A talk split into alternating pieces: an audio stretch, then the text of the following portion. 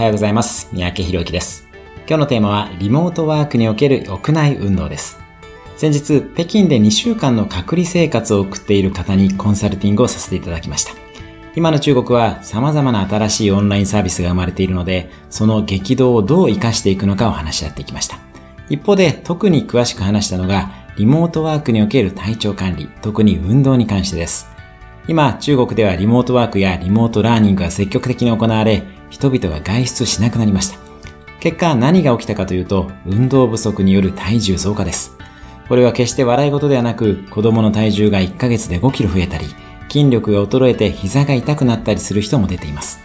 私たちは日常生活でかなりの距離を歩いています。それがなくなるので、圧倒的な運動不足に陥ります。よって、意識的に運動をしていく必要があります。次回以降はいくつかの対策をお伝えしていきます。